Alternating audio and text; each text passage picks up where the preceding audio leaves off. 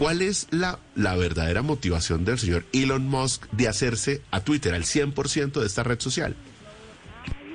Juan Manuel, antes veíamos que los multimillonarios querían comprar medios de comunicación. Efectivamente, Jeff Bezos compró The Washington Post.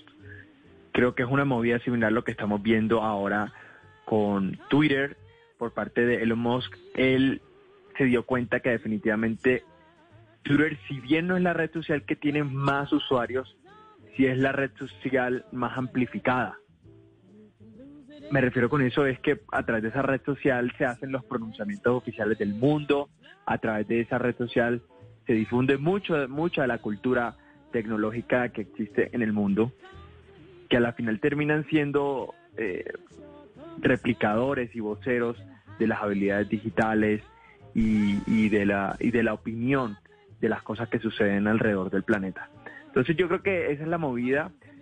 Este multimillonario ha dicho que su, su gran apuesta será recuperar la libertad de expresión sin censura dentro de la red social, que si quieres lo abordamos más adelante con, con un poquito más de profundidad, pero para dejártela ahí le van a hacer la tarea mucho más difícil a nuestro amigo Mauricio Jaramillo, que, que hace una tarea una tarea de tratar de, contrarrestar las noticias falsas que por ahí se difunden día a día. Yo, esto es muy importante lo que usted está planteando. Quiero, quiero repetir la pregunta con Mauricio, pero para, para los oyentes que no están en contexto y que de pronto lo siguen a Mauricio Jaramillo en Twitter, Mauricio es es como un titán. O sea, es el, en, en, las, en la red social Twitter se dedica, entre otras cosas, a aclarar esas noticias falsas que abundan en las redes sociales.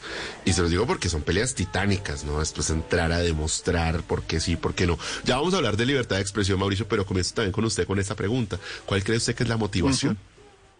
Bueno, gracias José y gracias por sus palabras, Juan Manuel. Eh, en realidad es soy como un Quijote contra molinos de viento y la derrota la tengo garantizada. Pero bueno, eh, de acuerdo con Juan Manuel, los, los millonarios eh, durante muchos años, a lo largo de la historia, eh, he visto que compran dos clases de cosas, o medios de comunicación por un lado, o clubes deportivos, equipos de fútbol, equipos de fútbol americano, de baloncesto.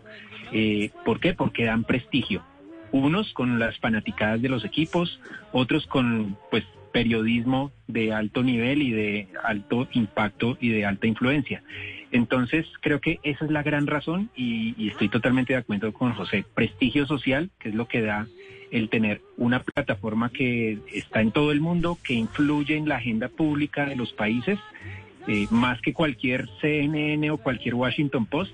Así que si lo que quería era, era salirles adelante a los otros millonarios que tienen medios de comunicación, creo que lo va a lograr sin mayor dificultad.